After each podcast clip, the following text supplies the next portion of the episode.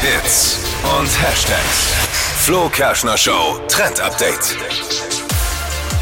Letztes Wochenende, da waren ja die Oscars, Skandale, Ohrfeigen, Gewinner, Kleider, alles wurde bis jetzt schon besprochen. Und jetzt geht's um eigentlich das Wichtigste der Veranstaltung, die Getränke.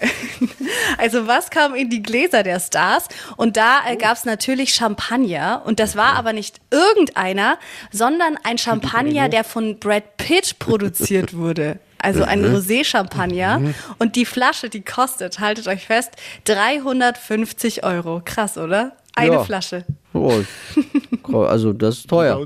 Voll. Bei uns Und ich, ich denke mir immer schon am Wochenende für den 20-Euro-Wein.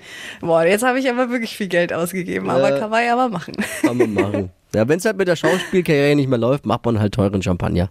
Ja. Was gibt's nächste Stunde im Trend-Update?